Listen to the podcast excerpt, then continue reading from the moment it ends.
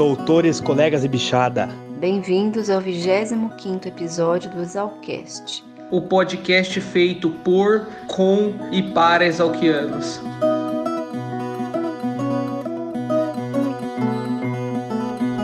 Diretamente da quarentena do Covid, hoje é dia 8 de agosto de 2021. Eu sou o Dindim e vocês estão vendo o Exalcast.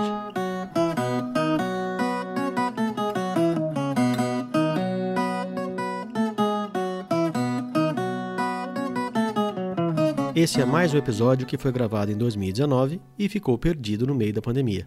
Já que todo mundo aqui do Zalcast está confinado, aproveitamos para preparar um belo episódio, recheado de participações especiais. Toca o berrante aí, Dr. Zé Evandro. Hoje vocês vão conhecer um dos exalquianos mais famosos do Brasil, mas que muita gente questiona se ele realmente existe. Shukichi Kurosawa, da turma de 66, ou Jaguatirica, como foi batizado quando chegou na Gloriosa. Se algum de vocês já passou pelo departamento de fitopatologia da Unesp de Botucatu ou acordou cedo em algum domingo dos últimos 21 anos e assistiu o Globo Rural, já ouviu esse nome. A música foi majestosamente tocada pelo Arame Liso e uma vez veio divulgar o grupo de estudos em fitopatologia da Luiz Queiroz. Ah, e o berrante, como vocês já sabem, foi tocado pelo grande Zé Evandro. A Iena, patrocinadora master desse episódio, vai passar daqui a pouco para divulgar o seu trabalho com paisagismo. E não se esqueçam, esse espaço custa zero reais. Basta entrar em contato com a nossa equipe de marketing. Eles, como o Chukit, adoram receber cartinhas e mensagens. exalcast.gmail.com 67 99984 1119 ou pelo Instagram exalcast. Exalc seguido de AST. E o Exalcast faz parte da rede Agrocast, a maior, melhor e mais global rede de podcasts do agro. Basta procurar por Rede Agrocast. Um grande beijo a todos e tenham um bom podcast.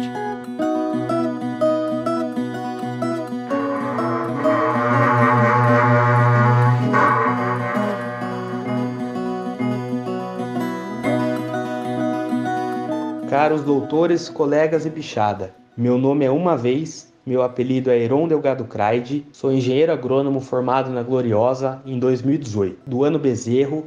Atualmente estou finalizando o mestrado em fitopatologia e agora no segundo semestre vou iniciar um doutorado em virologia também na Exalc. E hoje estou aqui para apresentar para vocês o grupo GFITO-LQ, que é o grupo de estudos em fitopatologia Luiz de Queiroz, que é composto por alunos de graduação, pós-graduação, professores e demais interessados ligados à Exalc. O grupo tem como principal objetivo promover a troca de experiências e conhecimentos relacionados à fitopatologia e o desenvolvimento pessoal e profissional. Entre as atividades realizadas pelo grupo estão seminários, palestras, dia de campo, cursos e outros eventos. No nosso canal do YouTube, gefito-lq/exalc, é possível assistir algumas palestras que foram realizadas pelo grupo. Para saber mais, acesse nossas redes sociais. Estamos no Instagram e Twitter como arroba gefitolq. Tenha um ótimo podcast.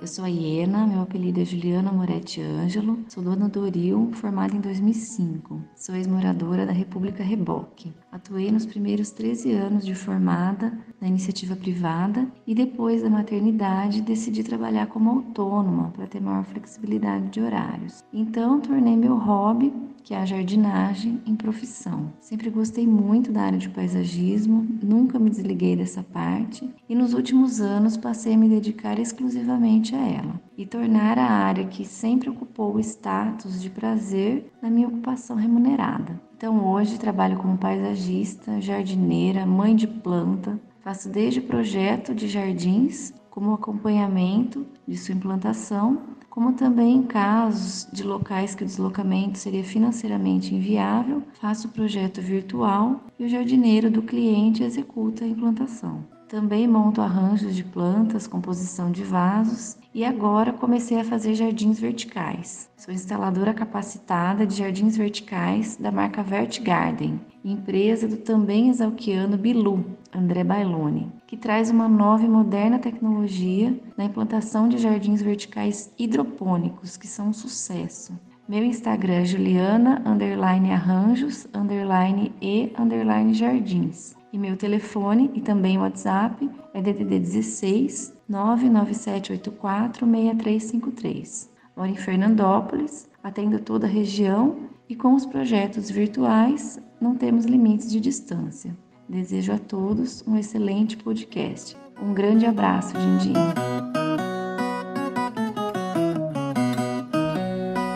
Olá, pessoal doutores, colegas e bichada. Aqui é o Arame Liso de Sinop, Mato Grosso, às vezes conhecido como Gabriel Pérez Gomes. Sou formado em 2014 em agronomia, ano Tiririca, ex-morador da República Balacobaco. Esta que esse ano completa 40 anos de história. Bom, tive o prazer de gravar um solo na viola caipira de um pupurri da música Luzeiro e dar uma cara exalquiana finalizando com o Rio de Piracicaba. Essa foi uma promessa que eu fiz pro Dindim uma vez em Cuiabá, após o churrasco da Emate, e também uma homenagem ao Chukite. É aquele negócio, né? Nunca faça uma promessa bêbado, mas se fizer, cumpra. Espero que todos gostem. Foi um prazer poder contribuir aí e bom exalcast a todos.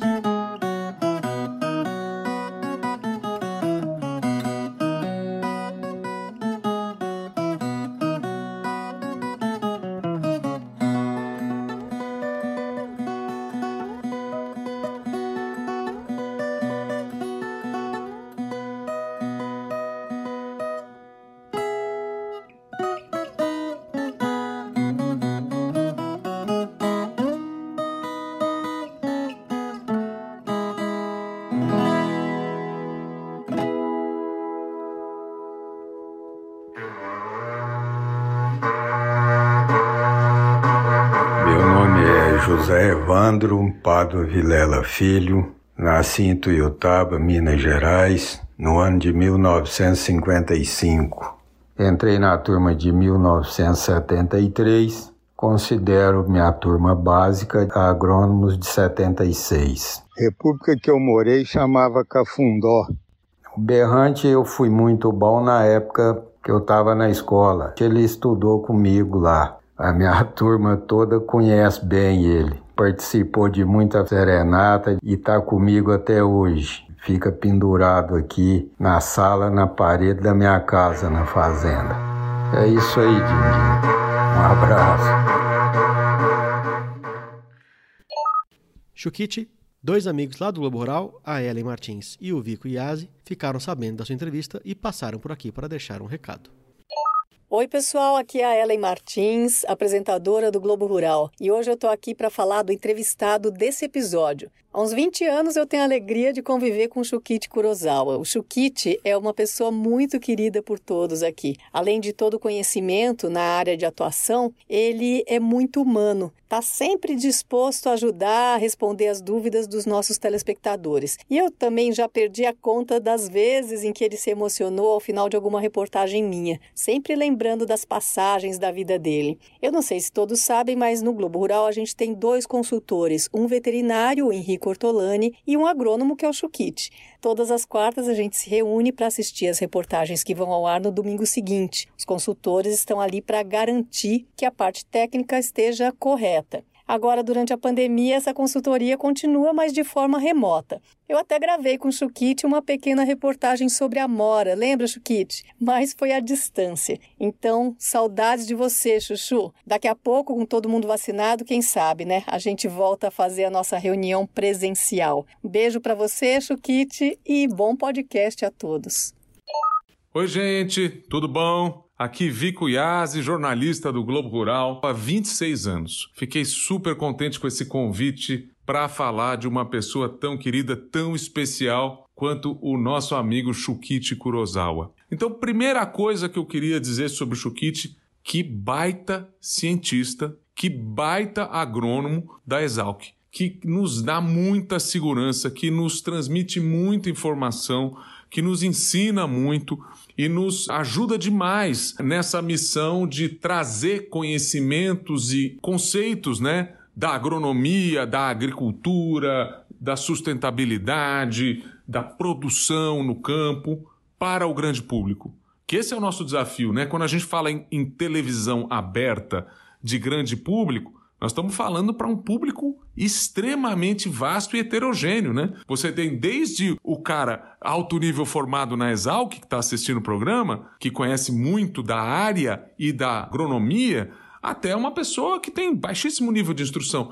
Ambos têm que estar tá incluídos nas nossas reportagens. Então, nessa tradução do conhecimento científico para a linguagem jornalística, é importantíssimo a gente ter um cientista de alto nível para nos apoiar. Mas é mais do que isso, cara. Quando a gente fala do Shukiti, aí vem a dimensão desse cara sensacional, essa figura humana incrível, que tantas vezes nos emociona. Uma figura apaixonada pelo campo brasileiro, pela produção no nosso campo, pela tarefa lindíssima do nosso agricultor.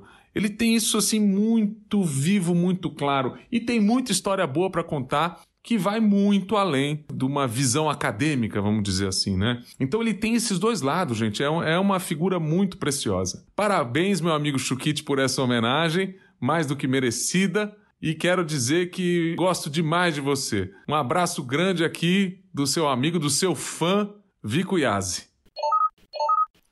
Então podemos começar. Não tem problema você interromper. Não, não, né? depois eu corto ah. e edito. Ah, tá. Mas vamos lá, né? Vamos ver se vamos sair do jeito que você está esperando, né? Vai sair eu não sim. sou muito formal, não. Então, a ideia é essa. É, você tem esse lado, né, de aberto assim. E eu também gosto de relação. Tem muito contato fora, né? Então não é aquele pesquisador que chega assim, que é travado, né? Travado, né? E fica parece que Eu acho gostoso essa relação que o Zalquiano tem com o colega de parece que já é amigo, mesmo quando se conhece ah, pouco tempo, é. né? Você é da mesma escola já é, né? Mas é legal, viu? Isso é. Tudo bem com é você, Chiquite? Tudo bem, obrigado. Tudo bom? Opa. Obrigado por Vamos lá. receber aqui na sua casa. Olha, um prazer, viu? É, Fala Dindim, né? Você é. Fernando, né? Fernando, mas é, Dindim, é. Eu sou péssimo para guardar fisionomia e nome? Então, meu ponto fraco. Local, imagem assim, se eu passar uma vez, 10 anos depois eu vou lá, tá igualzinho. Isso eu tenho facilidade. Você é da onde, Chiquite? Eu nasci em Martinópolis, perto do Presidente Prudente ali. Uma cidade, hoje deve ter uns 25 mil habitantes. Isso foi em 1940. 1940, 23 de julho de 1940. E qual era o tamanho de Martinópolis nessa data? Nessa época devia ter uns 10 mil, 12 mil habitantes. Sendo que boa parte do campo. Nasci meio rural, meu pai era produtor, né? E ele plantava quais culturas? Algodão, Algodão, café, milho, amendoim? amendoim, principalmente essas culturas, né? Tudo manual. Naquele tempo não tinha máquina assim para colher, para plantio. Capina, não tinha herbicida. Eu não conhecia herbicida, só manual. E nas férias eu ia lá ajudar meu pai com 8, 9 anos e ia ajudar em muitas coisas. E Soja não tinha ainda? Batata, plantar um pouco. Soja não existia. Soja não existia no Brasil, não, né? Soja plantava para consumo. Consumo. Plantava- é, não- não- lá não tinha Pra como- fazer, pra fazer o edamame? Tofu, Ieda- tofu. Iedamame também? É, meu, pai fala muito em. Não sei se já ouviu falar em natô. Natô. Natô é, É uma pasta de soja meio... Não, não é. Natô é. Você cozinha o, o grão em água quente, né? Cozinha. Depois você embrulha no, no palha de arroz e faz fermentar. Vai dizer que fica gostoso isso. Fer- fermenta, ele fica um, um- Parece um melado. Hum. Tem um cheiro de mofo que você não aguenta. Vai. Coloca shoyu e come. Mas fica Eu- gostoso? Eu, olha, no começo a gente estranha. Eu gosto. Quando fui ao Japão, o pessoal trouxe lá e falou: vou, apresentar uma comida que você jamais ouviu falar. Quando me trouxe assim, eu falei Natô, isso aí. Eles ficaram com, regalaram os olhos e falaram: Mas como que você conheceu? Eu falei: Meu pai. então tem essa história, né? Que é muito interessante. Quantos hectares tinha? Ele foi comprando, né? Falava em alqueire. No inicialmente tinha 50 alqueires, depois Isso vai o- dar o- 120 hectares? é mais ou menos isso, né? Isso. Ali tinha muita colônia japonesa, vizinhos, né? Pequenas propriedades. Esses vizinhos iam indo embora e meu pai foi comprando. E quando ele ve- vendeu a propriedade, tinha 150 alqueires. Né? Quando vendeu? É. Quando ele mudou, porque meus irmãos, três irmãos mais velhos, eles não estudaram e ficou na meio rural, né? Só a partir de 1952 que meu pai comprou a primeira caminhonete, primeiro trator, e aí começou a mecanizar um pouco mais, porque era tudo... E a colônia Martinópolis era japonesa e o idioma oficial era japonês entre a colônia? Entre a colônia e japonês. O pai é. nasceu no Brasil ou no Japão? Não, meu pai nasceu no Japão. E... O pai e a mãe? Não, minha mãe já é nascida no Brasil. Eh, minha mãe é descendente de japonês, né? Primeira mas... geração no Brasil. Ela é Nisei. Nisei. Então eu, eu não sei que é, não é Nisei. Então, então me, me, tira essa dúvida, isso eu sempre quis saber. O filho de um Issei com uma Nisei, ele é Nisei ou Sansei? Não, o pessoal fala Nisei, né? Normalmente Nisei ele é filho de imigrantes, assim, né? Japoneses. Então o, o, o filho de Nisei seria o Sansei, né? Sim, mas, mas o seu pai é Issei. Meu pai é Issei. Minha hum. mãe já é Nisei. Então, mas daí quem que manda? O pai ou a mãe? Se o filho é, vai ser Sansei? Não, por isso que eu tô falando. Eu imagino que seja o pai, porque é uma patriarcado, né? De certa forma frente. é, né? Agora então, eu, eu, imagino que se for para definir o que, que você é, você seria Nisei, porque o seu pai é Issei. É, né? meu pai é Issei. E ele e, veio quando pro Brasil? Ele de 1902, veio com 17 anos, 19, né, mais ou menos. E veio ele e o irmão dele, né? E mais um amigo. O irmão dele é 10 anos mais novo, você imagina, ele Nossa. tinha 8 anos. E quando eu visitei a minha tia lá no Japão, ela falava, esse, meio, meio brincando, né? Fala que esse desgraçado, além de ele ir embora, ele levou o irmão ainda embora.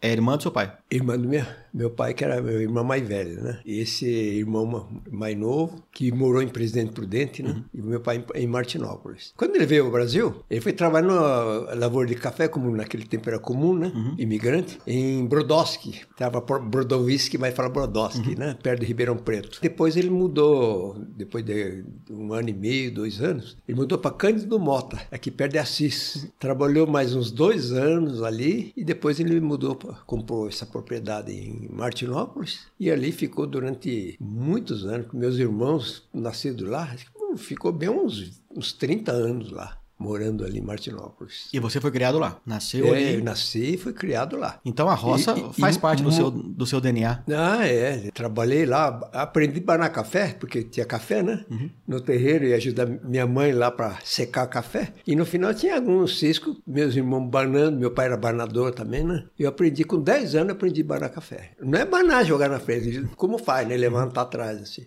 Com 12 anos, meu pai comprou uma, uma peneira pequena e fui lá trabalhar, banar café. Era a maior curiosidade, porque um menino de 12 anos banando café, você vê. E, e, e, naquele meio lá eu tinha uma. Era muito acanhado, né? Meio rural. O pessoal olhava, admirava ali, eu ficava com vergonha, mas mas fazia parte. Isso aí foi incorporado. E né? tinha alguma assistência técnica naquela época? Tinha. Tinha, que era chamado Casa da Lavoura. Casa né? da Lavoura. É, depois passou para agricultura, né? E você lembra e, quem que era o agrônomo da Casa da Lavoura? O agrônomo que visitava lá realmente, que meu pai gostava muito, chamava Plinho. Sobrenome não lembro bem, mas ele era um agrônomo muito competente. E você formado sabe dizer, na Exalc. Formado também, na Exalc? É. E meu pai sempre falava, doutor, ele tal, e me apresentava, né? Eu era menino ainda, mas...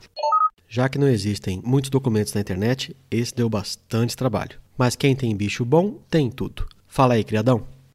É isso aí, Dr. Dindim. Plínio Nering é da famosa turma de 1946, filho de Henrique Nering, da gloriosa turma de 1911, tio de Josélio Nering, o Zélio, da terceira turma de Engenharia Florestal, formado em 1977, e tio avô deste que vos fala, Renato Urzeda Nering, o Criadão, formado em 2015 e ex-morador da Jacarepaguá.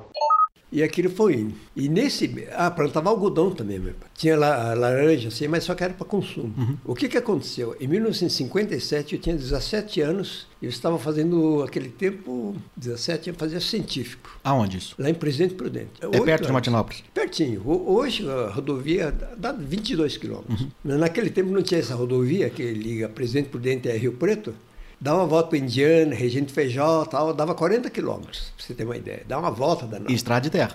Estrada de terra e quando ia de, de trem também, é, acompanhava a uhum. rodovia, né? Uma vez eu tomei um trem que naquele tempo tinha misto, levei três horas e meia. Cada estação que chegava lá, o trem parava, engatava, desengatava, porque era, era misto, né? Cargueiro. E demorava assim, mas foi muito interessante. E, bem, voltando ao assunto, estudei oito anos em Presidente Prudente. Fiz até o quarto ano primário, né? Três anos meio rural, e um ano em Martinópolis. Os três primeiros anos é classe mista, do primeiro ao terceiro ano era uma professora só. Então não tive uma boa formação básica, tive muita dificuldade. Era classe mista que se fala de idade de criança também, né? É, tinha desde o do, do, aquele que começava o curso até a terceira série, era uma professora só. Era uma coisa assim, eu pensando bem hoje, absurda, né? Eu tive muita dificuldade na formação. Falava em japonês lá em casa e lá mal entendia as então, coisas. O idioma né? oficial em casa era japonês. Com era você, japonês. sua mãe, seus irmãos, Isso. era japonês. Tudo em japonês. Era um misto. Mas seu pai falava bem Mi- português? Misto de café, algodão e tal, não falava. E seu pai falava bem português? Falava bem até. Pra quando o Plínio ia lá visitar? Falava, sim. Até que ele dominava bem o português. Né? Uhum. Então, com isso, a português, para mim, sempre tive uma dificuldade muito grande no, no ginásio, até no científico. Eu sempre tirava menores notas quando comparado com matemática, com física, com essa parte aí, né, de trabalhos manuais. Então, isso aí não tinha dificuldade nenhuma, mas essa parte de português, eu, sinceramente, era uma parte muito difícil de dominar, né? Bem, então nesse período de- que eu falei, 1957, 56, 57, surgiu o problema da murcha difusária em algodoeiro, uma doença muito séria, né? não tinha variedade resistente. E eu via lá com meu pai, assim, a planta começava, depois dos 40, 50 dias, começava a murchar e secar. E ficou aquele negócio, aí esse Plínio ia lá, falava, isso aí é... ele falava que era murchadeira, a murcha fusário, mas não entendia nada, eu não sabia o que, que era. E aquilo ficava na minha cabeça. E tinha talhões inteiros assim, com o tempo, morria, formava aquela reboleira, né? Você já, tá- já tava com 17 anos, era? 17 anos. Era um rapazão já, né? Entrei tarde, entrei com oito anos de idade na escola, no sítio lá, né, no rural, e ainda pe- perdi um ano, porque eu fui reprovado. Você tem uma ideia? Fui reprovado e então quando eu terminei a faculdade com em 66, eu estava com 26 anos. Ah, era mais velho que a sua turma. É, o pessoal formava com 22, 23 anos, eu formei com 26 anos. Bem, então, estava no quarto ano ginasial, quando ocorreu isso. E logo em seguida surgiu o problema de cancro cítrico na região. E o que que aconteceu? Meu pai tinha pomar bonito lá e, e veio o pessoal da Secretaria de Erradicação da, da cancro cítrico lá, né? E cortou tudo aquilo lá. Meu pai ficou desesperado, falou, deixa aí, deixa colher, depois eu corto, pode deixar, mas Prometo não. que eu corto. Não, cortou tudo, acabou. E aquilo me traumatizou muito também, porque eu não sabia o que, que era. Bem, terminei o científico. Aí, nesse meio tempo, eh, ligado à agricultura, meu pai falou: tem uma faculdade de agronomia, se quiser fazer, né? Muito boa, lá em Piracicaba. Você não conhecia ainda? Não, nunca, nunca ouvia falar. É que meu pai lia muitos jornais e revistas, né? Ele era uma pessoa, para ser produtor, imigrante, ele era bastante culto. E ele faltava, parece que dois meses para terminar o curso técnico agrícola lá no Japão.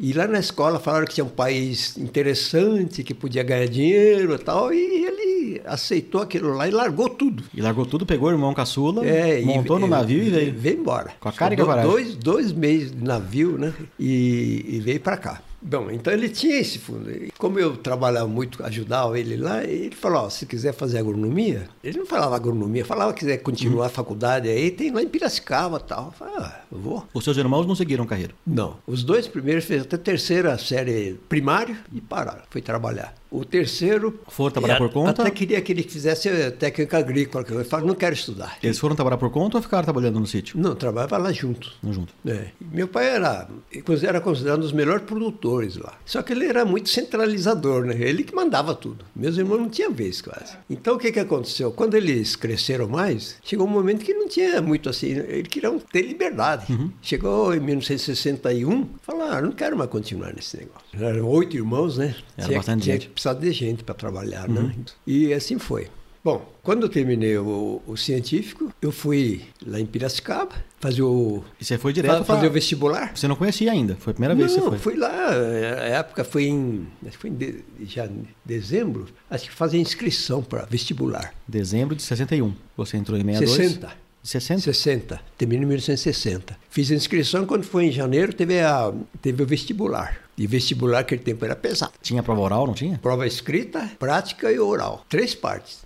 E não tinha corte. Podia fazer. Eu fiz tudo. Desde a prova escrita. Você acredita que eu, eu fiquei em, em- biologia? O professor lá, hoje eu vejo como é importante o professor dar a carga horária aquilo que é previsto na matéria. Né? É um médico que deu aula de biologia, genética, e não é científico. Ele só falava em, em célula, multiplicação, tecido, não sei o que lá. Ele não falou nada da lei de Mendel. Nunca tinha ouvido falar. Se vê, genética, hein? Não falou é, nada. Quando cheguei as lá. As drosófilas, não teve nada disso? Não.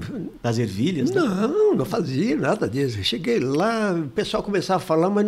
E eu fiz um curso intensivo. Um cursinho? É, cursinho intensivo de um mês. Lá em Piracicaba? É. E você ficou onde nesse tempo? Eu fiquei em pensão lá em Piracicaba. Foi na época, né? E não tinha lugar assim. Você não foi protobicho em República? Não, não foi. Aí fiz, fiquei em biologia, porque valia quatro pontos essa parte de genética. Era facílimo, era ervilha, ele verde, amarelo, enrugado, liso, né? E qual, no F2, o que que dá? Azinho, azão, é? É, então aquilo lá, né? E eu perdi com isso aí. Depois fui fazer todas as partes. E eu me lembro no oral, professor Zagato, né, que era da zoologia. Alcides Guidetti Zagato, formado em 1943. Ele chegou para mim e falou: escuta, galinha mija? Eu nunca ouvi falar, né? Sabia que tinha cloaca, tudo. Falar. Ah, não sei. Dei risada, falei, não sei. Eu não Deve falei, mijar, né? Eu não falei que não mija nem nada, falei, não sei. Falei, você não viu falar em cloaca? Já ouvi falar, mas não sei, não sei direito o que, que é. Falei, ah, ele falou, mija sim. Aquele parte branca, né, tal, aquele lá é um... É a urina e a misturada oral, com fezes. A prova oral foi assim? É, Galinha nessa mija? Base, passava com três examinadores cada. E ele era seco no assunto, então? Não, ele foi muito legal. Agora, quando foi com, com o Marden, que era física, Jesus Marden dos Santos, da turma de 51. Foi, aí foi bravo. Ele era da, da engenharia rural lá. E ele foi seco, chegou lá, falou, fez umas perguntas que eu não lembro detalhes, mas falava, falava não. Falava outro, não. Só mandava, estava só esperando ele chegar e falava, pode ir embora, né, para dar zero. mas aí na terceira tentativa eu, eu entrei na, naquele que ele queria. Aí começamos a discutir, tal, tal, foi indo.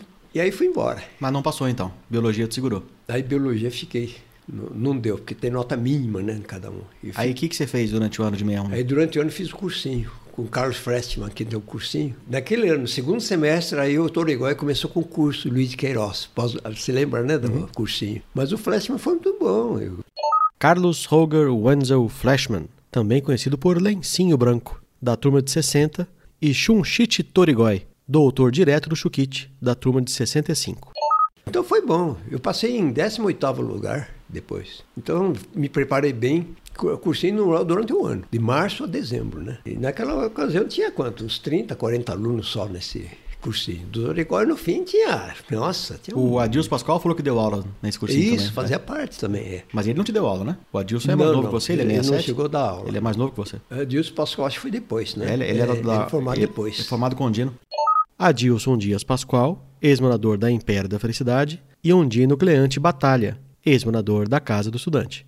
Ambos da turma de 67 e ambos já entrevistados pela nossa equipe, mas com a edição mais do que atrasada. Minha equipe está bem devagar. Não se fazem mais funcionários como antigamente. Ah, Ondino, né? É. Então foi 67. 67. Então, aí depois do cursinho você tirou de letra. Fez o vestibular é, cursinho, e fiz, passou tranquilo. Fiz, passei. Quantos eram na sua turma? Nós entramos em 173. 173? É, depois formamos em 153 ou 157. Você está por aí, uhum. esse número aí, né? E já tinha a diversificação no quinto ano. Então foi um curso, eu achei muito bom, um curso bem dado, né? E tinha bons professores. E você foi direto para casa do estudante? Ah, sim. Ela estava é, recém-inaugurada, Quando eu fiz, né? foi fazer o cursinho, nós morávamos numa, numa pensão que chama Pensão Nossa Senhora Aparecida, rua Benjamin Constant. E estavam cinco. E as aulas do cursinho eram, eram lá na Exalc? Lá na Exalc. E você ia de bonde? No prédio da, da agricultura. E você ia de bonde? Ia de bonde. E estava nessa pensão e nós resolvemos criar uma república, que chama Ferradura. Nós começamos, damos o nome de Ferradura, né? Foi, eram, nós éramos em cinco proto-bicho, né? Edgar Gianotti, o baixinho, que depois da ferradura foi morar na fofoca, é o mais velho do grupo, formado em 65. Os demais colegas do Chukite são Iku Sadano, o Pulinho, Susumu Koguchi e Takanori Tokunaga, o Evolução. E onde era? Na Rua São João. Ficamos em cima, assim. Ficamos um, um ano fazendo esse cursinho lá, né? E ia comer numa, numa pensão lá. Era a pensão brasileira ali. Também perto onde eu morava na, na pensão, né? Benjamin. Era uma travessa ali. E passamos um ano, né? Assim. Foi muito legal. Entramos todos lá, naquele ano, em 66. E tinha o Edgar não, que... 62. E tinha o Edgar que era o, Edgar o veterano era, de vocês, já era o né? veterano. É. E ele deu trote em vocês, não? Não, Não? não, deu trote, não. Já estava junto, né? De- Morava é, junto? Morava junto e tal, né? E, e quando nós ingressamos na faculdade, tinha aquele negócio da competição, né? No início de todas as faculdades dentro da USP, né? Não sei se você lembra, torneio estímulo, coisa assim. Torneio estímulo? Não sei se era torneio estímulo, acho que é. Na minha época tinha o Interusp, mas ele é mais novo Não, que a o sua Interusp época. era, não, pegava o pessoal, né? E eu gostava muito de sal, sal de vara, altura, assim. E me selecionava para sal de vara. Só que aquele tempo... Salto de vara, aquele que é lá em cima com aquela varona, que Isso, varona, assim, né? Lá em cima, no Ah, centro esportivo. Você ali. sabia fazer isso? No tempo de bicho, né? Você sabia fazer isso? Na colônia japonesa sempre tem essas coisas, né? Pegava aqueles bambu lá e ficava fazendo. Eu comecei a saltar e o chão era de areia lavada. Eu fui pulando, pulando e não tinha ninguém, né? Eu só tre- treinando. Teve uma hora lá que eu estava mais ou menos alto, fiz esforço, caí de pé no Ah. buraco, rompi, tive problema no ligamento, inchou, não podia nem caminhar quase. Você imagina. E aí tem um lado que interessante no tempo do trote, o pessoal saia correndo, né? Eu não podia correr. Estava machucado. Era facinho de pegar. Facinho de pegar, falou, bicho, eu falava, olha, eu não, não posso correr, não posso fazer esforço. Falei, não, não tem importância, vamos lá na República. A gente dá trote assim Chegava lá, mesmo. mandar engraxar sapato ou fazer limpeza, lavar prato. Então tinha uns casos, não sei se no seu tempo tinha lá na República Adega. Chamava- adega não tinha mais, né? É, tinha na tal de bundografia, não sei se Não, sabe isso aí. na minha época tinha o bondograma, eu fiz na Gato Preto. Ah, então foi no outra República. É, era outra república. A parede tá tudo cheio de. parecia dois grãos de feijão, né? Pintava de vermelho e encostava e tinha que gritar quando empurrava, mas. Então era tal de bundografia, né? Era muito E interessante. minha turma chamava bundograma. Ah, já mudaram o Mudou nome até. Mas era a mesma coisa, passava tinta na bunda e esfregava na parede e assinava embaixo. É, Na isso, sua época assinava embaixo? Assinava embaixo, Assinava? é. E Era você, nessa época, já virou o Jaguatirica? muito- Já. Foi nessa É, época? nessa época que chegou, e é engraçado que o pessoal fala Jaguatirica, né? Fala, qual o seu nome, bicho, qual o seu nome? Eu, eu falo Jaguaritica. É, Mas, então- e de onde veio o Jaguatirica? Não, olhou, eu falei, "Ei, você parece um bicho mesmo, né? Parece um, um gato do mato, assim, né? Falou, você vai chamar Jaguatirica. Aí Ficou pronto, assim. Ficou. E que- porque o seu nome já é um apelido, né? Chukite já não é, É, um nome o, o meu nome é difícil. corriqueiro, né? Pra você ter uma ideia, aqui no Brasil não tem ninguém. E eu tive a curiosidade de entrar no, no Google. No Japão tem dois, pelo menos o, o ideograma. Uhum, em- o ideograma, né? É, ideograma escreve, que chama Romaji, né, em japonês, Uhum. que tá Shukichi, igualzinho. E você o achou meu, só o dois? meu pai, na realidade, ele inventou meu nome. Mas ele, ele juntou duas ele- palavras diferentes? Exatamente. Ele pegou o Shu, C-H-U, do pai dele, que é o meu avô paterno. E qual era o nome? Era Shu Saku. Chusaco. É, Kurosawa, né? E da minha mãe, pai chamava Suikichi. Então ficou Kishi, né? Da mãe e o, e o É, Shu do ficou pai. Shu. Shukite. É, em japonês fala Chukichi, né? E você fez o mesmo com seus filhos, não? Não, Não? não. Fiquei traumatizado. Eu brinco hoje que ah, em japonês significa um significado muito bonito, porque o ideograma diz, né? Você consegue traduzir o significado, que é a pessoa honesta, culta e uma pessoa confiável, coisa assim. Mas como criança você não gostou, não? Ah, quando eu, eu fiquei sabendo do meu nome, assim como escreve, quando fui com oito anos, eu fui ver lá na escola, falei, mas Isso é meu nome? nossa, mas nome estranho. é. Então, em japonês fala minha, minha abreviado, né? É Chu-chan.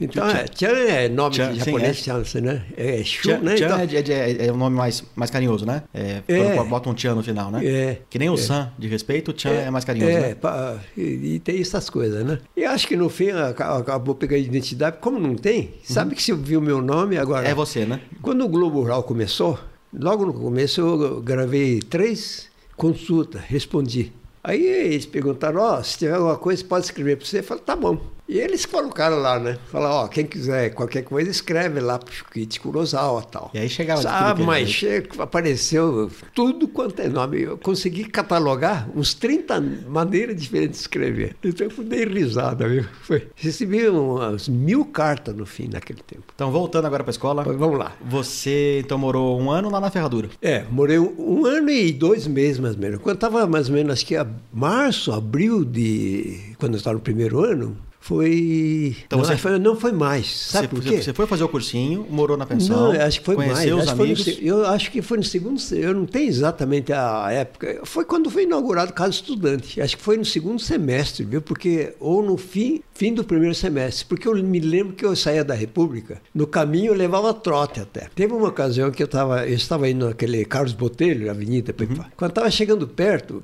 um tal de Lampião, um veterano, Esses vocês vão ter que me perdoar, pois não encontrei a ficha para passar aqui. Caso algum ouvinte conheça, por favor, entre em contato e eu edito depois.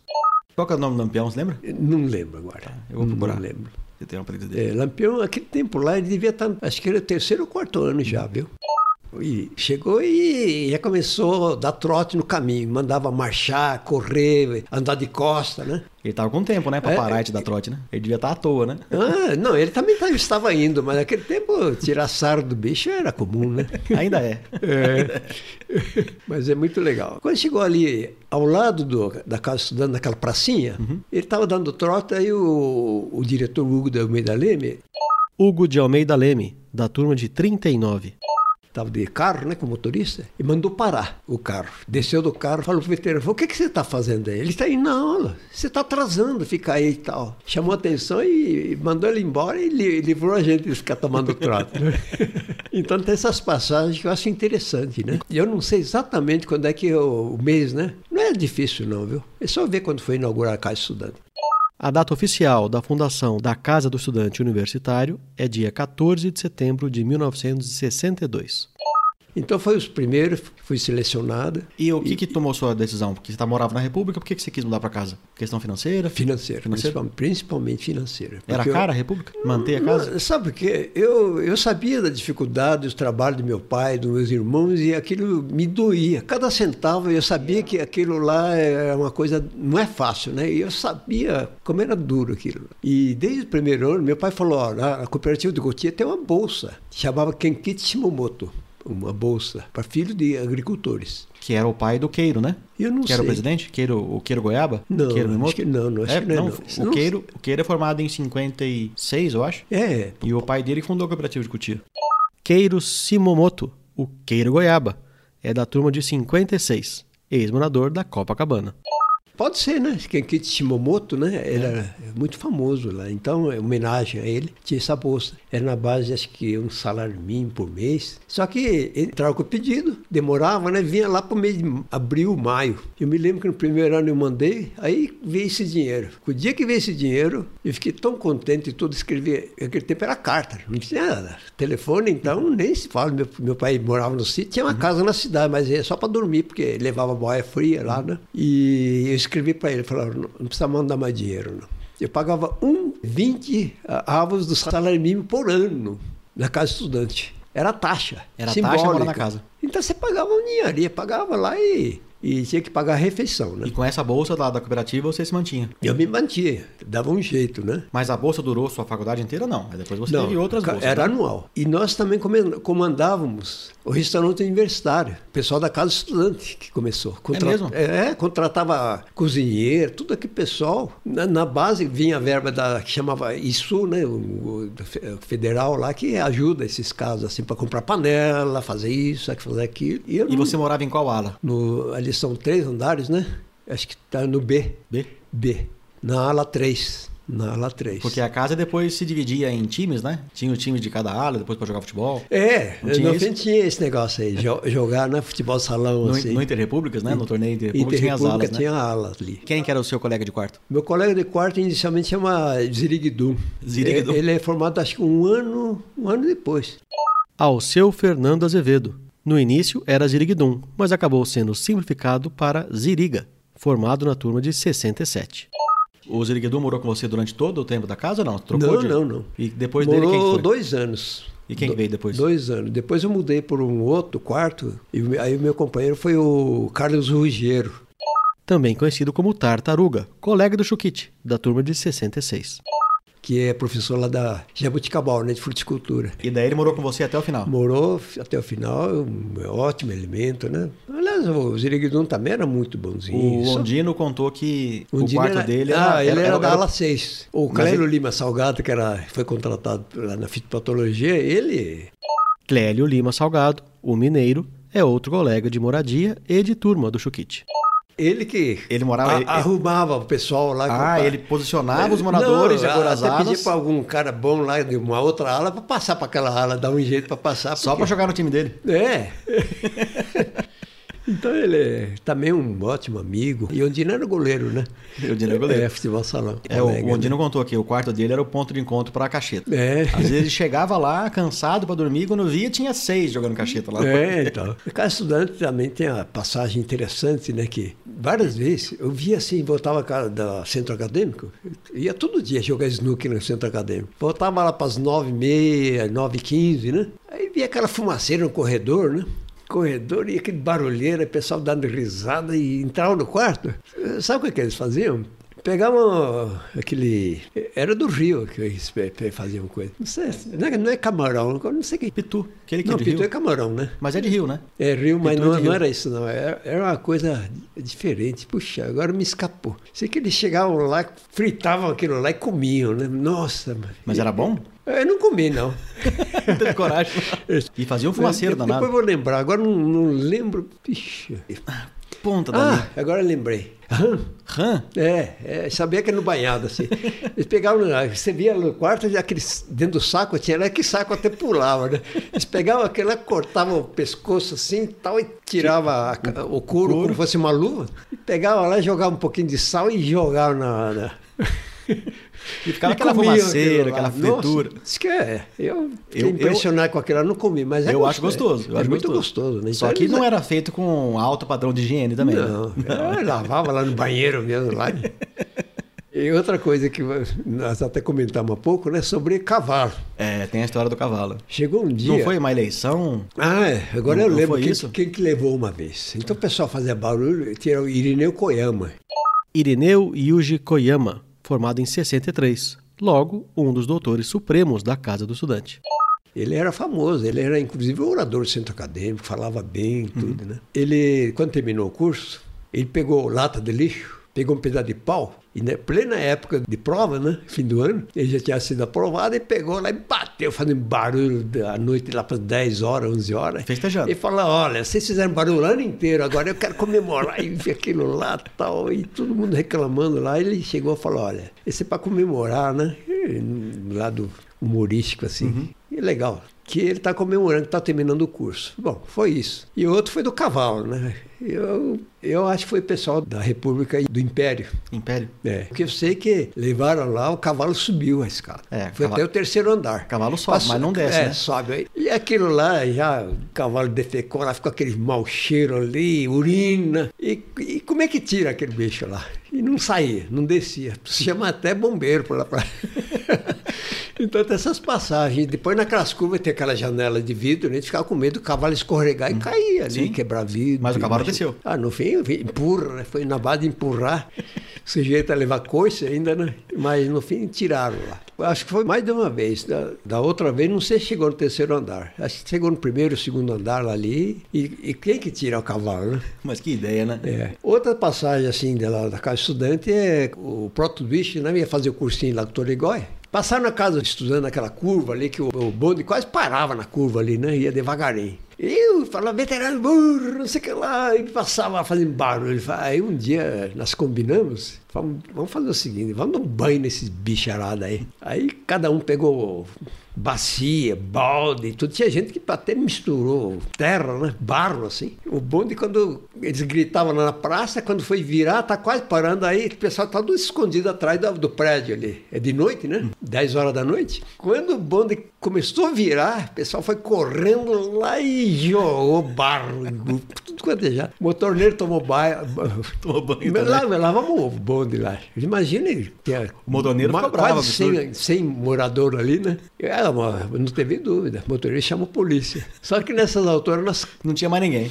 Quando chegou a polícia, não tinha mais ninguém. E ficou tudo por isso mesmo. Mas são passagens interessantes. É, né, a polícia que- Ah, quando foi também já sabia, né? Não foi pra prender ninguém. Não, né? e, Estudante outra coisa, aí o pessoal falou. Vamos, vamos comportar A agora. pessoa né? do, do cursinho lá parou, porque senão ia tomar outros banhos, né? Então são umas passagens muito interessantes. É, né, tinha, uma, tinha uma rixa, né? Da turma do bondinho com a turma da casa, né? Tinha uma, É, brincadeira, tinha. uma, uma, uma disputa. E aquele bondinho era interessante, porque do, da do refeitório até a casa estudante, ele pegava carona ali, né?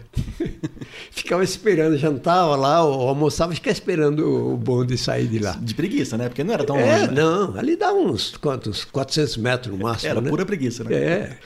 Só pela E- farra de pendurado é, no bonde, né? E de noite, para ir ao centro acadêmico, a gente pegava carona ali na avenida. No dedo? É, no dedo. E nessa base, raramente ia de bonde. Então o, o calque fez parte da sua vida. Você frequentou Ah, bastante. aquele foi parte da minha vida. Nossa, ia toda, praticamente toda noite. E eu, João Nunes, João Nunes Nogueira, mais um colega do Chuquite, da casa e da turma. Que era da professora Exal, que foi, ficou lá. Era nós três, né? O João, o, o Ruggiero. Então nós jogávamos de parceria, né? Jogávamos duas partidas, tomava café, enquanto a gente chegava lá antes de sair o café do Titico. A gente ficava gritando lá pro Titico, falou, ô Titico, vamos fazer café. Mas só café? Não tinha uma cervejinha, uma pinguinha? Não, não. Não, tinha só café. maneira, Era café. Tomava café, dava uma olhada em alguma coisa lá e embora. Quando dava nove horas no máximo, aí na volta tomava bonde. E aí Era tarde, voltava, né? mais ou menos umas 10 horas, 10 e... acho que um pouco antes até, né? 20 para as 10. Aí Daí chegava- sentava lá e estuda, para estudar. Nós, pegávamos um duro ali. E fui levando até o terceiro ano. Quando foi no meado do terceiro ano, eu falei que eu preciso fazer alguma coisa. Falei com o Rogério, falou, Rogério, vamos fazer um estágio. Eu gostava muito de genética, né? Que é essa parte aí. Fomos procurar o professor Marcílio, Marcílio Dias, formado em 1943. que era melhorista em hortaliças. E ele era muito solicitado. Fomos atrás dele dois meses. Ele falou, ó, vem outro dia, hoje não dá, hoje não dá. Até que chegou um dia ele falou, olha, sinto muito, não, não dá, não tem tempo. E aí nós ficamos meio desanimados. Aí eu, nesse meio tempo, mês de agosto, o professor Gali, né, Ferdinando Gale, da turma de 45. Que era da fitopatologia, falou, olha, quem quiser aperfeiçoar alguma coisa, esse terceiro ano. Nós já tínhamos feito fitopatologia no primeiro semestre, falou, quem quiser aperfeiçoar mais, nós vamos dar um cursinho aí, acho que era nos sábados. E nisso você era- ainda era bolsista da, lá de Cotia. É, segundo, Você no usou- terceiro ano ganhei bolsa da federal, que era da. ah, Eu não me lembro agora, não, não é CAPES, não é esses órgãos, não, não tinha relatório, é uma bolsa para ajudar. Eu ganhei essa bolsa, aí fiz esse cursinho que o professor Garo ofereceu, né? No início tinha uns 25 lá que iam lá. Depois de uns dois meses, porque aí começou a destacar zero, desde preparar meio de cultura, discutir o que, que é isso, aquilo, e da parte de laboratório. E dos 25, quanto Dos sobrava? 25, chegou um dia, um sábado à tarde, depois lá para as 3 horas da tarde, ele chegou e falou: Olha, não vamos lá na chácara do Tatuzinho, né? Aquele tempo tinha aquele Tatuzinho, que é a bebida, né? Tinha uma chácara lá que tinha plantação de pepino. Não, não falou nada, aí foram os professores lá e falou: Ó, vai ver essa plantação. Tinha uma plantação de um, mais ou menos um, acho que tinha quase um hectare de pepino lá. Nossa. Vai lá. E os professores ficaram olhando lá. E quem que eram os interessados? Você vê que negócio.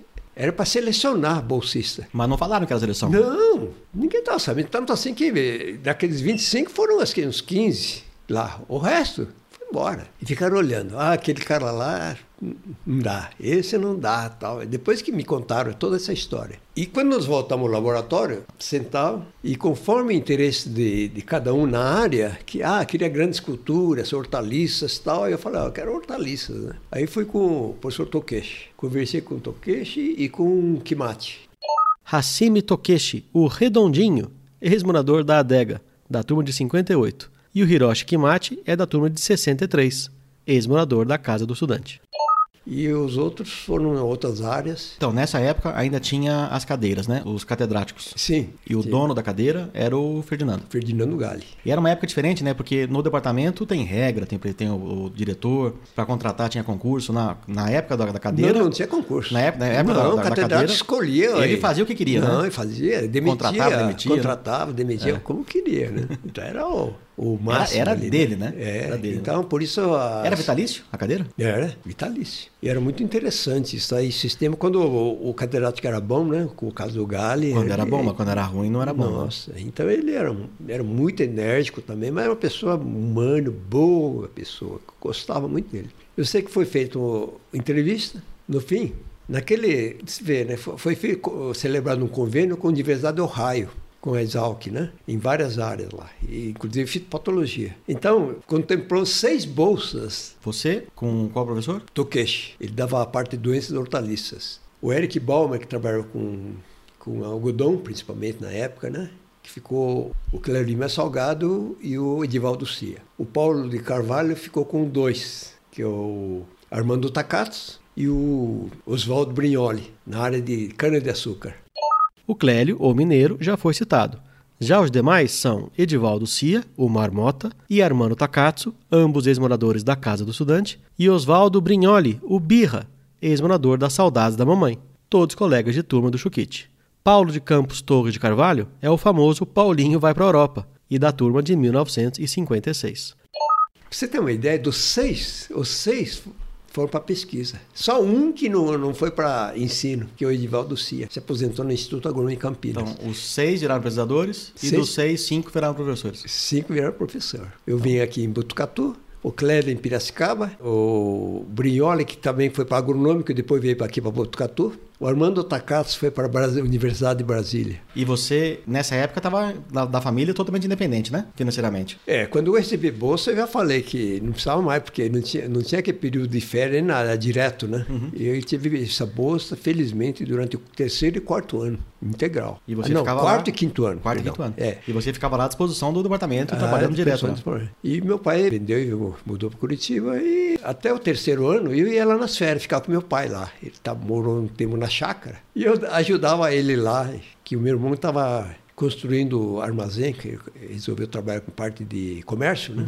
E daí para frente eu passava uma semana só lá. Então na Curitiba eu conheci bem lá, mas não foi, não, não sinto que foi morador de Curitiba, né? Era férias só, né? É só nas férias, né?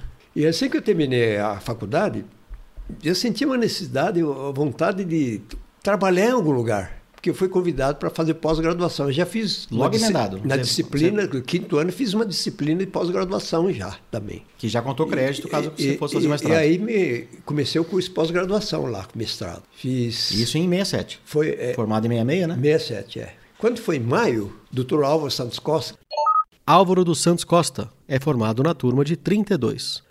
De virologia, era um centro espetacular do IAC, né? Do Agronômico Campinas. Tinha uma vaga, ele me convidou. Eu fui lá, voltei frustrado, porque cheguei lá e falei, olha, você vai ter que largar a pós-graduação lá e nós vamos pleitear uma bolsa para você aqui. Eu falei, olha, não posso ficar, como é que eu vou manter esse período, mais, mais em Campinas, né? Eu falei, vou pensar. Falei para o Álvaro Santos Costa, né? Que tinha um, para mim ele é, ele é o rei. Era uma pessoa espetacular, um dos maiores virologistas do mundo, né? Você imagina. Voltei, quando voltei lá em, em, na Exalc, falei para o professor Galha, o professor, expliquei o motivo, eu falei, olha, por coincidência, ontem veio o, o diretor da, da Sandoz, está precisando de um, um agrônomo para fazer pesquisa justamente na área de fitopatologia, para fazer ensaio de campo. E a Sandoz fazia o quê? Eram produtos uh, químicos, né? Uhum. Defensivos agrícolas. E falou, olha, eu, eu ganhava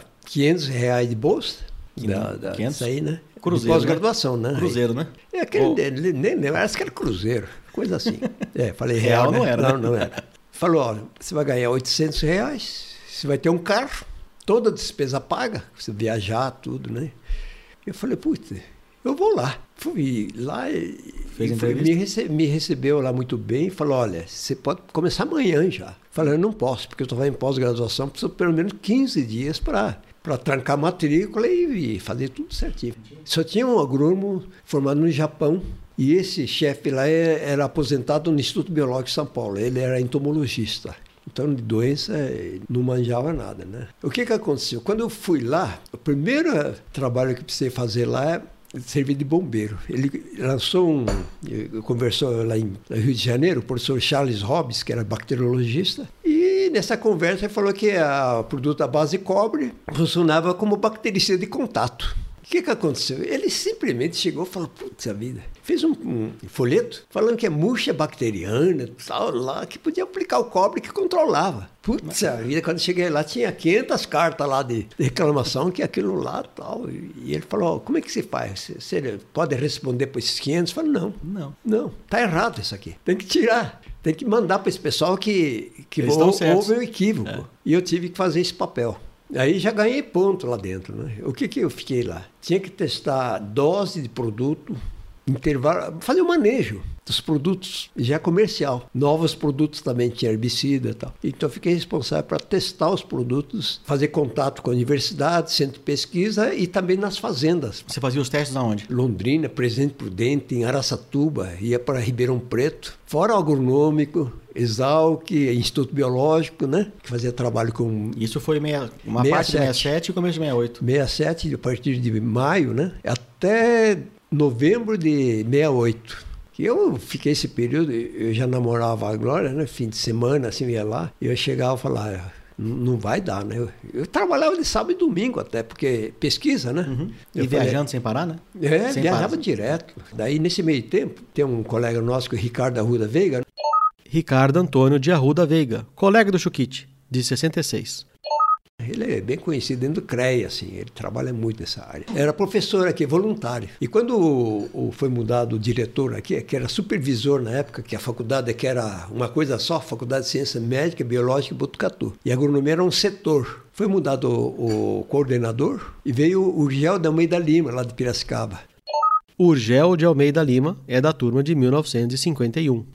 E ele é um pesquisador, professor, né? Falaram, não, esse sistema de contratar professor de fora para dar aula só embora não dá, não cresce. Tem que ter pessoa que construiu uma estrutura aqui. Uhum. Aí mudou a filosofia e o Ricardo também namorava lá em Piracicaba, encontrava de sábado, às vezes domingo. Ele falava, escuta, você não quer ir para o Tucatu? Manda currículo, porque eu tinha mandado em meia, meia quando me formei aqui. Como esse outro supervisor, ele só contratava professor pesquisador do agronômico, do Instituto Biológico, da Exalc, de renome, aula né? e ia embora, né? Ah, de renome, né? A gente já é, de renome. de renome. Então ele não dava bola para esses recém-formados. E a agronomia aqui começou em 65. 67 é dois anos, né, uhum. já. Aí o Ricardo falou, ó, mudou, o professor Urgel tá lá. Ele está contratando gente agora. Você não quer mandar o currículo? Mandei, mais ou menos no mês de setembro, por aí. Foi selecionado, foi feito toda uma entrevista tal, e saiu em diário oficial tinha que tomar posse e tinha um mês para tomar posse. Eu viajei uma semana com meu chefe, coincidentemente, quando saiu essa notícia. Quando foi na segunda-feira, fui lá falar para ele, falou, eu vou sair. Vim dar um aviso prévio. Se puder dispensar aviso prévio, melhor. melhor. Aí ele falou, nossa, mas vai falar com o diretor da presidente aí. E ele me chamou lá, fui. Falar, eu vou dar um aumento considerável que para você continuar para nós aqui. Mas quanto? A quantidade, valor é meio difícil falar. E ele falou, e quanto você quer ganhar? E eu falei, olha, lá eu ia ganhar até menos aqui, uhum. aqui do que lá eu ganhava lá na Mas não ia viajar, era fixo, né? Era. Eu falei, olha, precisa, precisa ser pelo menos umas três vezes mais do que eu estou ganhando hoje, para ficar. Eu falei, não dá, porque seu chefe não ganha isso. falei, então eu sinto muito. E agradeci tudo. E ele falou, ó, não precisa aviso prévio, não. Você, uhum, você tá. passa no setor pessoal aí, você foi uma pessoa que trabalhou, colaborou muito com a gente, né? então uhum. vou dar esse, essa facilidade e tal. É uma pessoa muito boa, né? Ele compreendeu. Aí, Aí no, no final de 68, começo de 69, você já estava aqui instalado 20 em Botucatu. 20 de, de novembro de 68, comecei a trabalhar aqui. E daí você mudou para Botucatu e daqui não saiu mais? Não, aí fiquei aqui e acho que acertei. Acertei porque tive possibilidade de fazer mestrado doutorado em Piracicaba. Uhum. Que é perto ainda, né? É, fazia viajando, né? Faça... Nunca tive afastamento, coisa assim. Eu te afastava dois, três dias por semana, voltava, dava aula, né? Nunca deixei de dar aula. E a sua disciplina aqui, qual que era? Fitopatologia. Quando vim aqui, nos primeiros, primeiro, quando fui contratado, nos primeiros dois anos dei aula de fitopatologia e microbiologia agrícola. Depois que nós separamos microbiologia agrícola tal, e fitopatologia são como duas disciplinas. Mas na matéria de fito você pegava qualquer cultura, não era só. Ah, era professor, não. não era só HF, né? Que era. Não, HF é na pesquisa, né? Para falar a verdade, eu, eu fiz mestrado e doutorado com tomate, porque meu orientador trabalhava com isso, né? Que acho que foi muito bom. Na realidade, eu tinha mais vivência com algodão, com milho, com café, porque meu pai mexia muito com aquele lá, né? E eu tinha uma vivência mais. Continuei. Fiz minha livre docência também com, com tomate. E para você ter uma ideia, eu juntei material de tomate do mundo inteiro. Quando me aposentei, entre material de melhoramento, que cheguei a fazer melhoramento né, de genética para resistência a bactéria e fungo, eu estava com 12 mil pacotinhos de sementes assim, do mundo inteiro. Fez um banco de germoplasma? Banco de germoplasma. Quando você aposentou? Em outubro de 98. Eu fiquei mais quatro anos, né? Então uhum. eu passei em 2003. Ficou mais quatro anos porque você tinha alunos no doutorado, né? É, mestrado e doutorado, né? Depois que eu fiz o... Cheguei adjunto e titular, né? E por vários motivos aí tudo, tive orientados que eu acho que deixei um bom legado daqueles que dei bolsa de iniciação científica, só para você ter uma ideia. Depois, na época que eu aposentei, eram cinco em fitopatologia, né? Dos cinco, tinha dois professores que foram meus orientados de iniciação científica. Não que eu tivesse protegido para contratar eles, mas eles fizeram o Maringoni, Antônio Carlos Maringoni. Eu formei ele na área de bacteriologia. Aqui no Unesp, né? É, é, como estagiário. Ele foi em Piracicaba, ele fez mestrado doutorado na área de bacteriologia e tornou especialista nessa área. Marcelo Agenor Pavan, ele se formou em 1978. Ele ficou cinco anos na faculdade como meu estagiário. Inclusive, naquele tempo, não tinha estrutura boa ainda. Ele ajudou, inclusive, a construir isso. Aí. Quando ele terminou, prestou concurso no IAPAR, e tinha outro colega de turma que também foi meu orientado, que trabalha com bactéria, o Rui Pereira Leite. Ele era chefe da parte de bacteriologia do IAPAR. Como é, precisava para cancro cítrico, então o outro ganhou. E o Marcelo ficou fora, ele ficou trabalhando um tempo no companhia de planejamento. Ele achou que aquilo não era o que ele queria. Ele foi se inscreveu em Viçosa, na área de fitopatologia. Mas antes de ir lá, passou lá no meu laboratório e falou, num sábado, falou, olha, estou indo para Viçosa. Era casada, a esposa ficou lá, deixou em Londrina, porque ela era gerente do Itaú, Banco Itaú foi lá. Eu falei, faço virologia, porque é uma área que falta gente nessa área. E, e lá tem bons professores. Ele fez mestrado e doutorado em virologia. Hoje eu considero um dos melhores virologistas do Brasil. Depois, quando precisou contratar professor, eu falei, bom, nós estamos com pós-graduação, precisava um virologista, que é uma área tão importante. Abri concurso, né? E ele ganhou. Deram vários aí, mas ele, por mérito, por capacidade dele, ganhou. Então, só para ter uma ideia, os dois hoje estão aposentados, chegou a titular, para você ter uma ideia da capacidade deles. Então, formou uma equipe muito boa, né? E hoje eu tenho uma outra professora que dei aula, uma excelente pessoa, dava aula até de alemão no tempo de graduação. E quando terminou o curso, chegou um dia, encontrei com ela aí de bicicleta, né?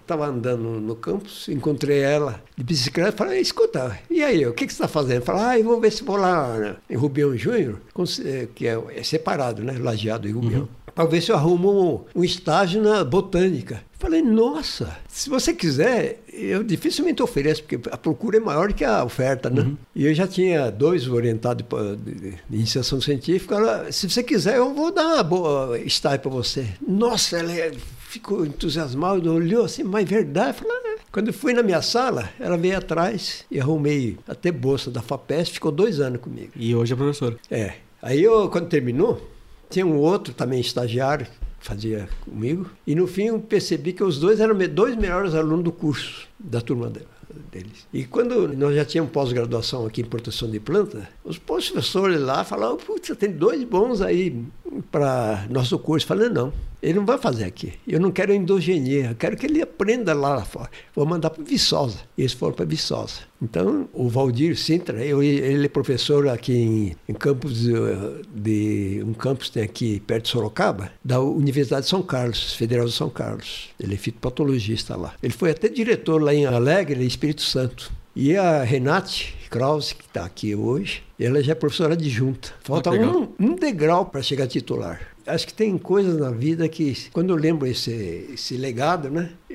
A gente fala, se eu não fui eh, muito bom, pelo menos procurei formar gente, né? Acho que a universidade é lugar para formar gente. É, e a gente consegue fazer isso em qualquer lugar, viu, é, Kit? Não é só é. na universidade. Eu, eu, quando eu fui estudante, me deram essa chance. Uhum.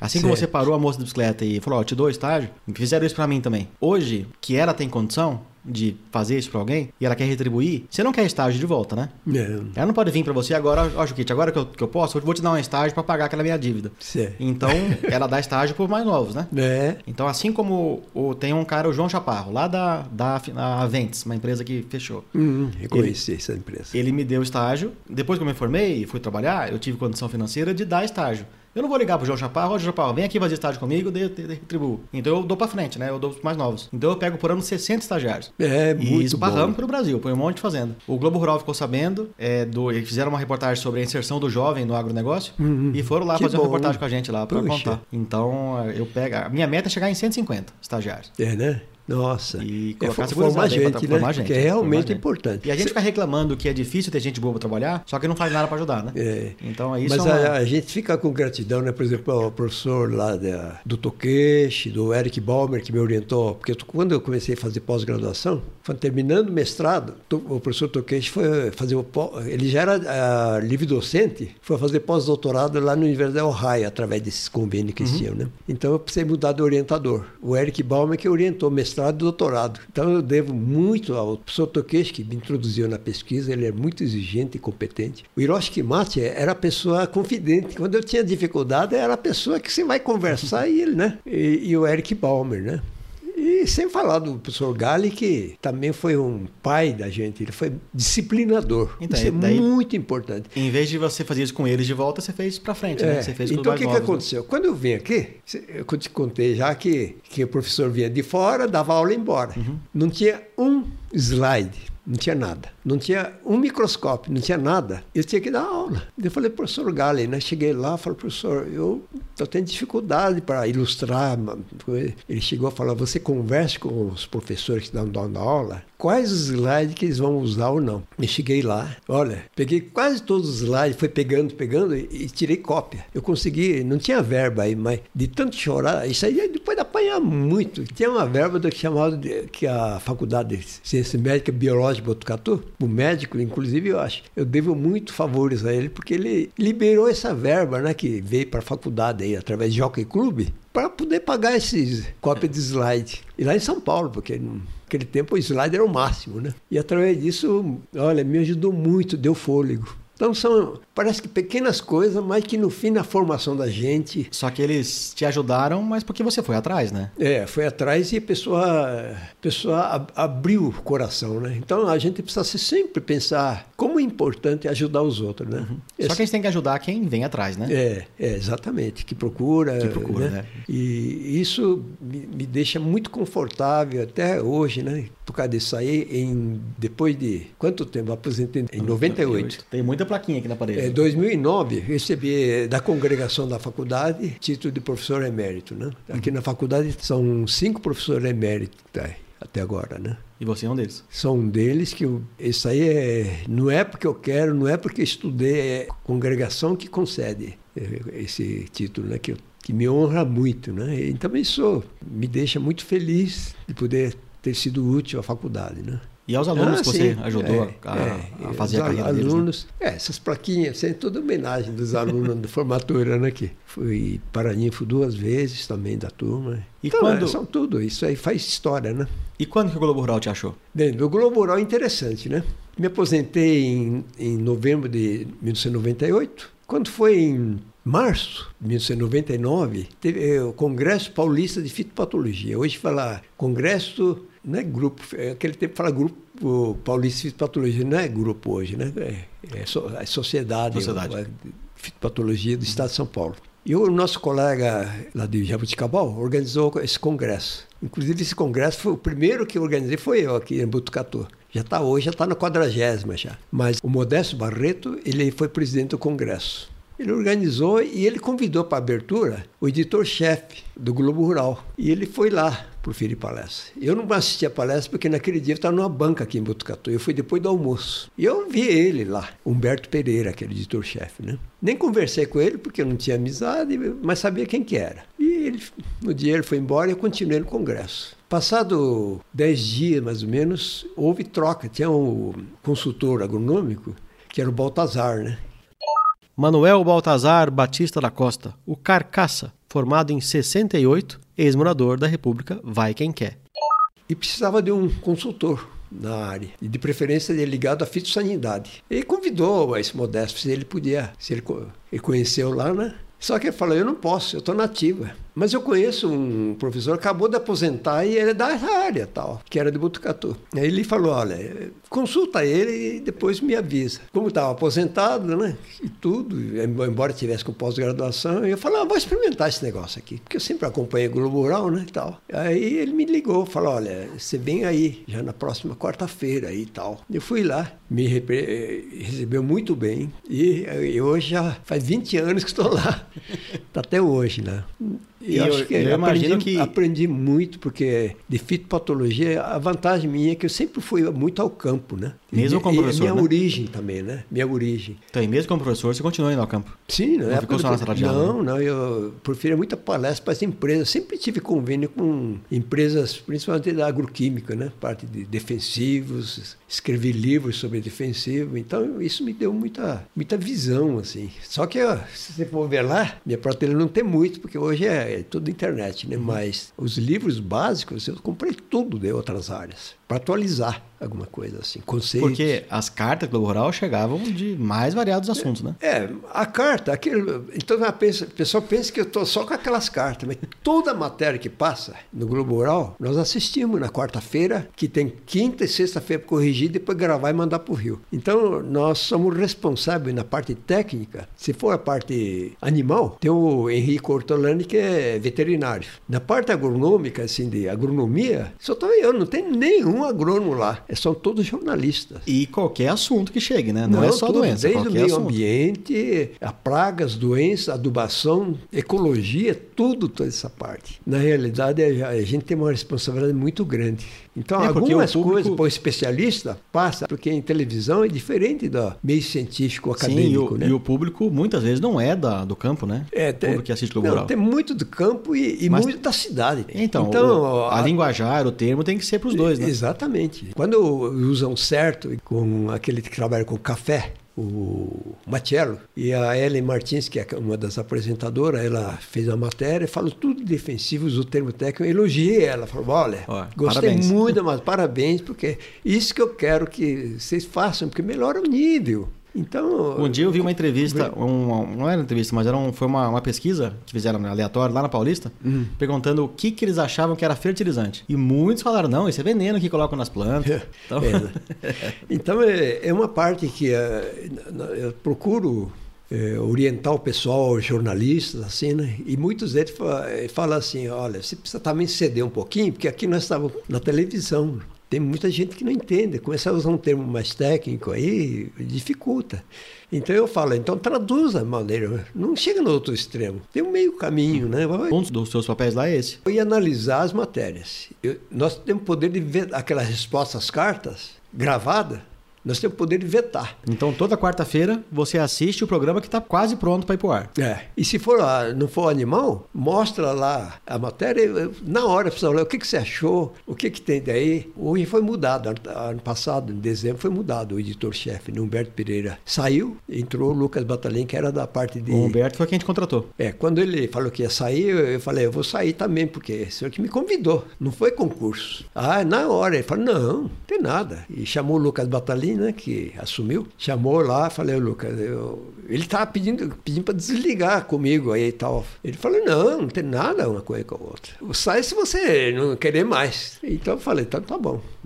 Continuei, né? Mas é assim. Então nós temos a função de analisar a matéria, mandar cortar algumas expressões que não estão adequadas, tirar quando está meio longo, o que, que você falou, né? Devagar, então tira isso aí. Então nós temos uma função de tornar a matéria que seja útil, né? E eles fizeram uma vez uma reportagem sobre você, né? Porque a, é, fiz... a, tem o Shukichi Kurosawa que o pessoal fala, será que ele existe? Não existe? Ele existe sim, e aí você apareceu, né? É. Porque é... seu rosto nunca apareceu, né? Ou apareceu muito pouco. Eu, eu, apareci uma vez antes, que tinha uma matéria lá de Brasília, né? Que era quase que tipo recado, assim, que eu passei, e eles fizeram uma montagem interessante, da impressão que era ao vivo, comunicando, assim, uhum. porque voltava lá, botava, tudo é edição, né? É. E ficou nisso, mas Mas aí veio muita carta querendo conhecer, outros falavam que era eh, nome fictício, quer que invenção, não né? existia, né? E tanto assim que numa das vezes que fui dar palestra lá em Paraná, Guarapuava, numa casa de revenda lá, ele deu churrasco lá e convidou o pessoal, dei palestra também e tudo. E no fim, quando chegou lá, eu-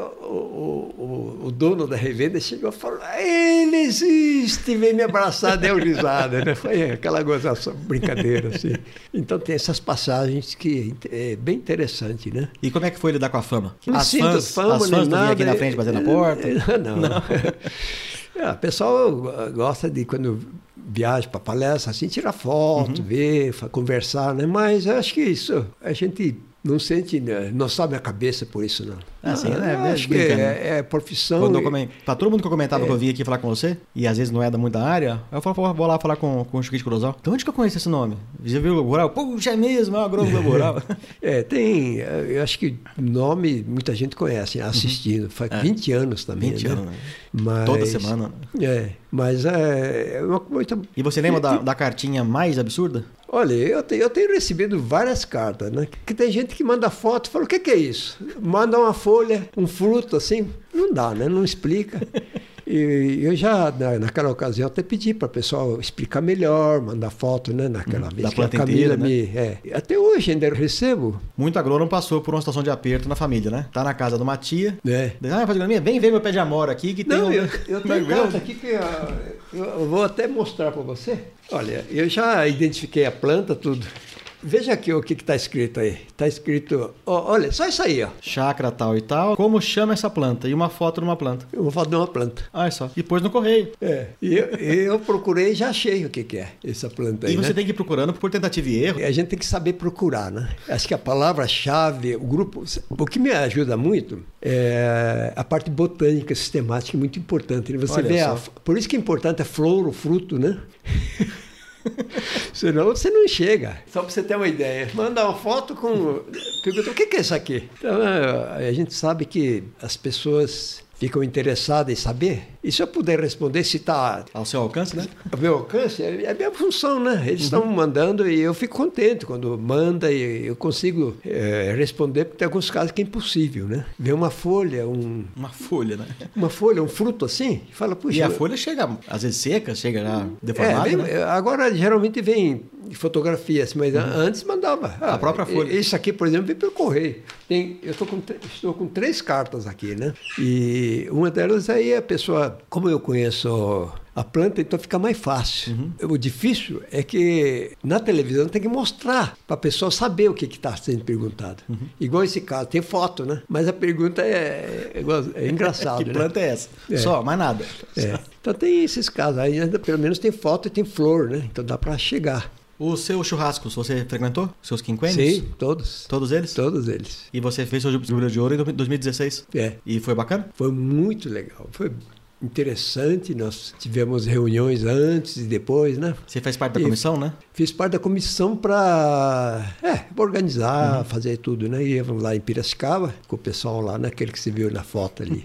Foi bem planejado, organizado. Esse álbum, eu comecei... Eu não ta- eu não estava nem na comissão ai- ainda, assim, oficialmente, né? Estava convidado. Um ano e meio antes, já comecei a ir lá, tirar foto, organizar. Eu entrei no site da sua turma, F66. É. Aí tem lá, sessão de fotos. Aí fotos genéricas, né? Um monte de gente tirou foto. Mas daí lá embaixo tá. Mas o Chukite, Jaguatirica Kurosawa, mandou tanta foto que a gente fez uma pasta só pra ele. Você clica lá, tem as fotos do Chukite. que são suas fotos. É. Aquilo que nós gostamos, né? Igual o seu caso que você faz esse trabalho aí, é um prazer, não é? É um prazer. É verdade? É muito bom, é agradável, né? Depois de você na família, veio alguém que foi pra carreira agronômica? Não, eh, da minha família não, não tem ninguém. E você gostou de ter feito agronomia? Foi a melhor coisa que eu fiz, porque estava no meu sangue, né? Então, se voltasse E- passado, você não mudaria de ideia, você não faria eu, outra que eu coisa. nasci naquele meio, co- contei que problema de cancro cítrico, murcha difusária, aquilo já, quando eu fui fazer fitopatologia lá com o professor Gali, quando eu vi aquilo lá, falei, nossa, é aquilo que eu via na, lá no sítio meu pai, né? Aquilo me pegava tanto que naquele tempo não tinha livro, manual de fitopatologia, tinha que anotar. O livro do Bergamin, né? É, do Bergamin, tudo aquilo foi bem depois, né? O Bergamin fez curso bem depois. E nós tínhamos que anotar, tudo.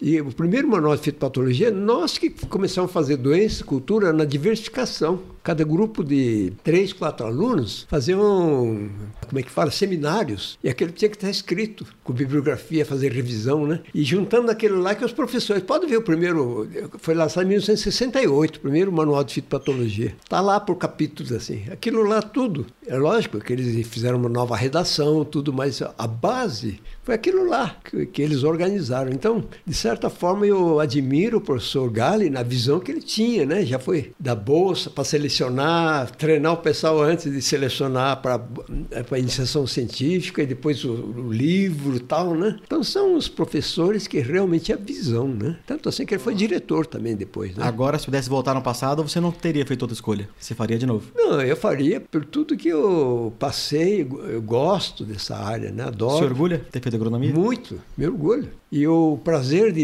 estar hoje ainda no, no Grupo Rural, da consultoria Piacho, né? A minha motivação é poder levar a parte que eu sei, né? O que puder ajudar. Vai ter uma turma formando lá em Piracicaba. Você tem alguma dica para eles? Vai ter muita entrevista, levar o currículo. Então tem que ser um currículo verdadeiro da pessoa. E a pessoa, quando é entrevistada, tem que usar os seus conhecimentos e ser honesto né, naquilo que ele estava dizendo. Porque a honestidade, a pessoa que entrevista percebe, né, através da entrelinha, se essa pessoa está mentindo para conseguir um emprego uhum. ou não, né? Acho que a, a, qualquer emprego, seja onde for, ele vai ser, ter que se adaptar aquilo lá, seja na pesquisa, seja no ensino, na empresa, seja na extensão, né? Ele tem que se adaptar àquele meio e à função e saber exatamente a, a função da pessoa naquela área, porque se ele souber, se não souber, é importante sempre conversar com aquelas pessoas mais experientes, pedir opinião, né? Isso a pessoa cresce. Eu digo que a, a, a pior coisa que pode acontecer com a pessoa é se fechar achar que, como ele não sabe, então não, não, não deve se arriscar. Arriscar não, não está adequado, mas procurar as pessoas, pedir orientação, toda a área isso é possível, crescer. Hoje são, a concorrência é muito grande e se a pessoa não, não procurar ser um pouquinho diferenciado, fazer alguma coisa que ele goste, não vai conseguir nunca, né? Não é verdade? Concordo? Plenamente, concordo plenamente. Então tem essas coisas na vida que nos ensina que tem que respeitar as leis, as normas. Todo lugar tem. Eu, eu vejo muita gente que, eu não vou falar lá do político, mas aquele que fala sou contra porque sou contra, para mim não existe isso. Tem que ter argumento, né? Tem que ter argumento, exatamente. Se a pessoa não concorda, tem que argumentar, apresentar propostas que ele acredita. Pode nem ser aprovada, mas ser uma pessoa real, né? Eu vejo tanta gente falando bobagem aí, se pergunta qual a sua proposta. Aí ataca o que está sendo feito. Ele não tem proposta. Simplesmente ele, ataca. Ele ataca. só tem o ataque. Exatamente. Ele não tem a contra-proposta para Isso. Pra então, eu acho que isso é uma coisa importante em qualquer atividade. É a honestidade. E para ter argumento, a pessoa precisa pensar. Se preparar, né? É, se preparar, exatamente. Por isso que eu estava dizendo que em seis meses, se a pessoa não se preparou, tem seis meses para pensar o futuro, né? Ninguém vem, bater na porta, um recém-formado, quando tem centenas de candidatos competindo ali. A mensagem que eu deixo é de que sente, pense por que, que estudou, né? Então, o que, que ele gostaria de ser útil para a sociedade. Se não for útil, não, não vai ter força né, para sobrevivência, até para se manter, porque se não for útil, para que, que ele está ali, né? Eu é, acho que uma das mensagens mais que eu posso dar a todos é que, seja no comércio, na indústria, na agricultura, na pecuária, a pessoa precisa ter uma base, como profissional profissionalismo, né? Não pode dar desculpa e ficar atacando as outras pessoas para se defender. Foi por isso que eu falei no meio da entrevista que a gente estava falando sobre ajudar os outros, que é bom ajudar, mas hum. é, eu gosto muito de ajudar, mas quem mostra interesse. Exatamente, né? Você, ajudar for... aleatoriamente, não. É. Na República, que eu morei, é. a República está lá até hoje, não, não fechou. E Sim. eles passaram por um período muito ruim de dinheiro, tinha pouco bicho, então tinha pouco morador, e eles pediram ajuda pra gente, né? Os moradores. Sim. A gente foi e ajudou, socorremos, hum. né? Apagamos o fogo. Só que o trato nosso, a partir daquele momento, foi foi. A gente não vai dar dinheiro à toa. Você tem que montar um projeto. Ah, então. Então, não é dinheiro para pagar aluguel. Aí, é. Tem um que tem uma casa na praia. E é sempre bom viajar com os, com os bichos novos para aproximar, ficar mais amigo. Exato. Então, né? eles vão pra praia lá. Eles avisam: ó, então vamos pra praia, a gente tem o carro, tem tudo, não tem o dinheiro para levar os bichos. Né? A gente vai lá e ajuda. É. Então, Mas você tá certo. Ajudar viu? de graça, não. A gente é, ajuda quem merece. Que quem a sua colocação, eu estou de pleno acordo, porque eu sempre costumo dizer nas minhas conversas é de que todo ser vivo acostuma bem ou mal. Uhum. Então, por exemplo, eu sou contra ficar oferecendo facilidade em tudo. Então tem que ter uma contrapartida, o que você acabou de falar, né? Uhum. Isso valoriza muito todas as atividades, porque se não tiver contrapartida, a pessoa vicia, fica dependente Acostuma, não, cria, não cria nada. Acostuma com aquilo é, ali, já é. tem como garantir. Então, se nós compararmos a ideia é aparentemente muito boa. Bolsa Família, Bolsa aquilo, tudo. Mas aquilo lá tem que ser muito bem analisado para ajudar aquele que realmente não tem condições de sobreviver, né? Tá muito difícil. Agora. E cobrar uma contrapartida, né? Exatamente. Se a pessoa está recebendo alguma ajuda, tem que ter uma contrapartida. Ajuda naquele período, então, se está recebendo, você vai aperfeiçoar alguma coisa para amanhã não depender mais daquele dinheiro, né? Eu vejo, por exemplo, um animal, um passarinho, assim, se você começa a dar alimento no quintal, é bonito ver, mas.